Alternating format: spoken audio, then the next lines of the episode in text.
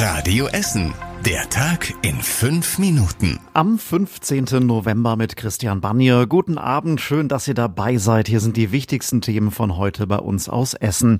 Ja, und es ist heute auf jeden Fall der Tag der Streiks gewesen. Ja, und das ist auch unser Schwerpunktthema heute. Fangen wir mit dem Wichtigsten an. Wer mit der Bahn unterwegs ist, steht ab heute Abend bei uns in Essen vor einer ziemlichen Geduldsprobe. Die Lokführergewerkschaft GDL, die hat ab 22 Uhr zu einem Warnstreik aufgerufen.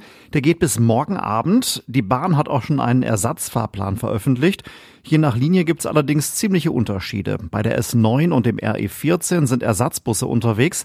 Andere Linien wie die S2 fallen komplett aus. Einige Linien fahren auch seltener als normal. Auf der S6 zwischen Essen und Köln sind die Züge nur einmal pro Stunde unterwegs. Die genaue Übersicht, was fährt und was nicht, die bekommt ihr bei uns auf radioessen.de. Auch anderswo gab und gibt es gerade in Essen Streiks, vor allem im Gesundheitswesen. Am Uniklinikum in Holsterhausen waren heute zwei Drittel der OP-Säle geschlossen. Morgen geht der Streik auch noch weiter. Die Gewerkschaft Verdi fordert mehr Gehalt fürs Personal. Alles ist nämlich teurer geworden und die Berufe müssen attraktiv gemacht werden. Das meint Katharina Schwabedissen von der Gewerkschaft. Wir fordern von den Arbeitgebern im ähm, Bereich der Länder mindestens 500 Euro, 10,5 Prozent mehr in der Laufzeit von zwölf Monaten, 200 Euro für die Azubis und die unbefristete Übernahme. Und die Arbeitgeber haben bisher noch keinerlei Angebot vorgelegt, also gar nichts, haben überhaupt nichts angeboten, aber sie lehnen rundweg alles ab, was die Kolleginnen und Kollegen von Verdi fordern. Die Streikenden sind heute Morgen vom Uniklinikum zum Universitätscampus gelaufen. Da gab es dann eine Kundgebung. Auch Angestellte der Uni und von der Justiz sind dabei gewesen. Proteste gab es heute aber auch bei Apothekern, bei Hausärzten, im Essener Callcenter der Deutschen Bank und auch bei der Polizei. Am Landgericht in Rüttenscheid ist ein Mann verurteilt worden, der seine Schwiegermutter erstochen hat. Er muss wegen Totschlags für 14 Jahre ins Gefängnis. Mord konnte ihm nicht nachgewiesen werden. Der Mann war im Januar im Südostviertel mit einem Messer auf seine Schwiegermutter losgegangen. Das hat er im Prozess auch schon gestanden. Er sagt, dass er jahrelang vorher von ihr provoziert worden ist. Die Tat habe er aber nicht bewusst geplant. Aus Sicht der Anklage hat der Mann seine Schwiegermutter dafür verantwortlich gemacht, dass seine Ehe gescheitert ist und deswegen wollte er sich rächen. In Rüttenscheid gibt es Streit um Haltestangen für Fahrradfahrer, die offenbar ohne jede Absprache aufgestellt wurden. Nach nur einem Tag wurden sie auf Anordnung von Oberbürgermeister Thomas Kufen heute Morgen auch schon wieder abgebaut. Radio Essen Stadtreporterin Julia Krüsemann erzählt diese etwas seltsame Geschichte. Im Internet sind viele Menschen mit ihren Kommentaren nicht gerade zimperlich. Geldverschwendung, überflüssig, schlecht montiert und auch hässlich heißt es hier.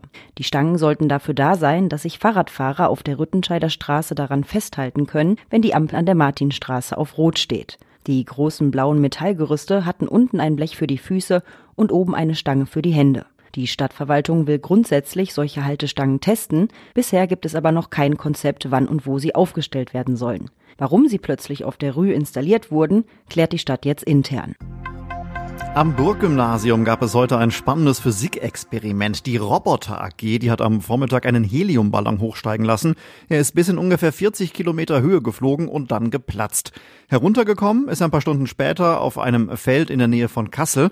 Eine Kamera hat Bilder von der Erde gemacht und Sensoren haben Wetterdaten aufgezeichnet. Hendrik, Rosanna und Emin, die haben bei dem Projekt mitgemacht. Wirklich cool. Es ist schon was Besonderes. Sowas in der Art hatten wir auch noch nie. Und dann fliegt das in die Luft mit so einer Geschwindigkeit Zeit und es ist so weit weg, aber wir können es noch sehen, weil es so groß ist. Unvorstellbar, ich kann es gar nicht in Worte fassen, dass solche Bilder dadurch entstehen. Das ist einfach traumhaft. Der Ballon ist immerhin rund 240 Kilometer geflogen. Ab morgen werden die Fotos und Daten dann ausgewertet.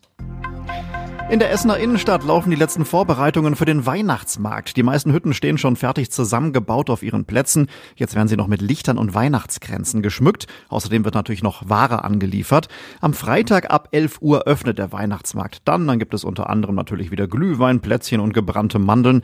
Die Preise auf dem Weihnachtsmarkt sollen in diesem Jahr übrigens stabil bleiben. Das haben uns die Schausteller versichert. Und das war überregional wichtig. Die Bundesregierung hat mehrere Klimaschutzprojekte gestoppt, denn das Bundesverfassungsgericht hat entschieden, dass sie die übrig gebliebenen 60 Milliarden Euro von der Corona-Bekämpfung nicht einfach so für den Klimaschutz verwenden darf. Und zum Schluss der Blick aufs Wetter. Abends und nachts ist es meistens trocken, mit den Temperaturen geht es runter bis auf 7 Grad. Morgen ist es dann nicht schlecht, muss man sagen. Die Wolken lockern auch mal auf und wir sehen ein bisschen was von der Sonne.